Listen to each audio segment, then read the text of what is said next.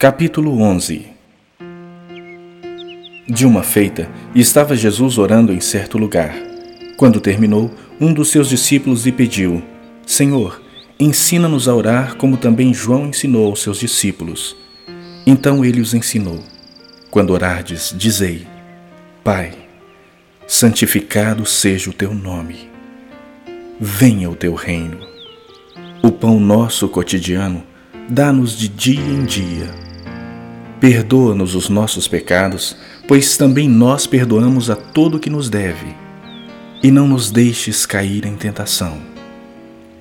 Disse-lhes ainda Jesus: Qual dentre vós, tendo um amigo e este for procurá-lo à meia-noite e lhe disser: Amigo, empresta-me três pães, pois um meu amigo, chegando de viagem, procurou-me e eu nada tenho para lhe oferecer? E o outro lhe responda lá de dentro, dizendo: Não me importunes, a porta já está fechada e os meus filhos comigo também já estão deitados. Não posso levantar-me para tos dar. Digo-vos que, se não se levantar para dar-lhes por ser seu amigo, todavia o fará por causa da importunação e lhe dará tudo o de que tiver necessidade.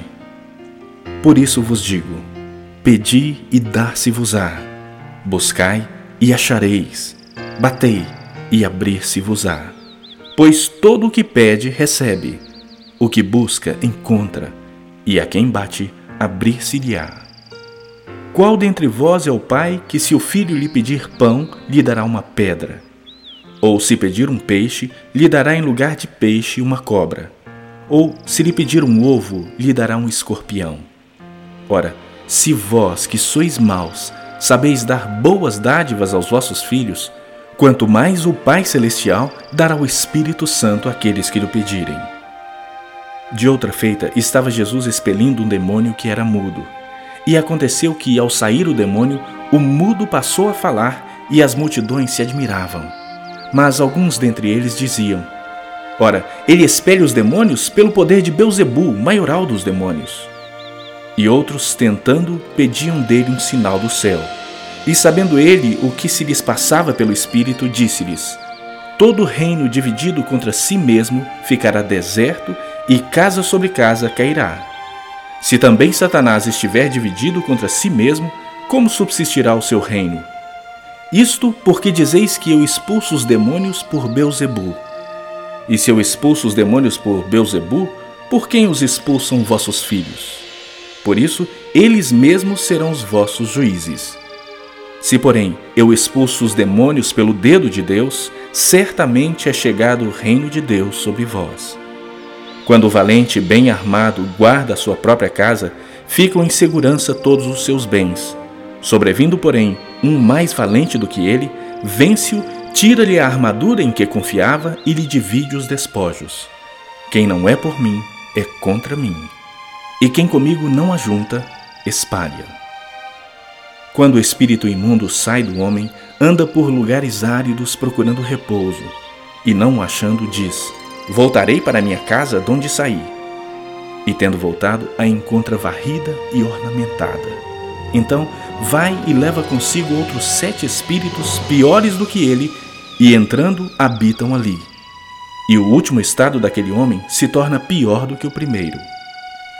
Ora, aconteceu que, ao dizer Jesus estas palavras, uma mulher que estava entre a multidão exclamou e disse-lhe: Bem-aventurada aquela que te concebeu e os seios que te amamentaram. Ele, porém, respondeu: Antes, bem-aventurados são os que ouvem a palavra de Deus e aguardam. Como afluíssem as multidões, passou Jesus a dizer: Esta é geração perversa. Pede sinal, mas nenhum sinal lhe será dado, senão o de Jonas. Porque, assim como Jonas foi sinal para os ninivitas, o filho do homem o será para esta geração. A rainha do sul se levantará no juízo com os homens dessa geração e os condenará, porque veio dos confins da terra para ouvir a sabedoria de Salomão. E eis aqui está quem é maior do que Salomão. Ninivitas se levantarão no juízo com esta geração e a condenarão, porque se arrependeram com a pregação de Jonas. E eis aqui está quem é maior do que Jonas.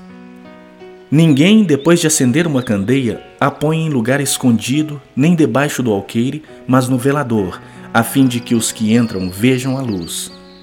São os teus olhos a lâmpada do teu corpo.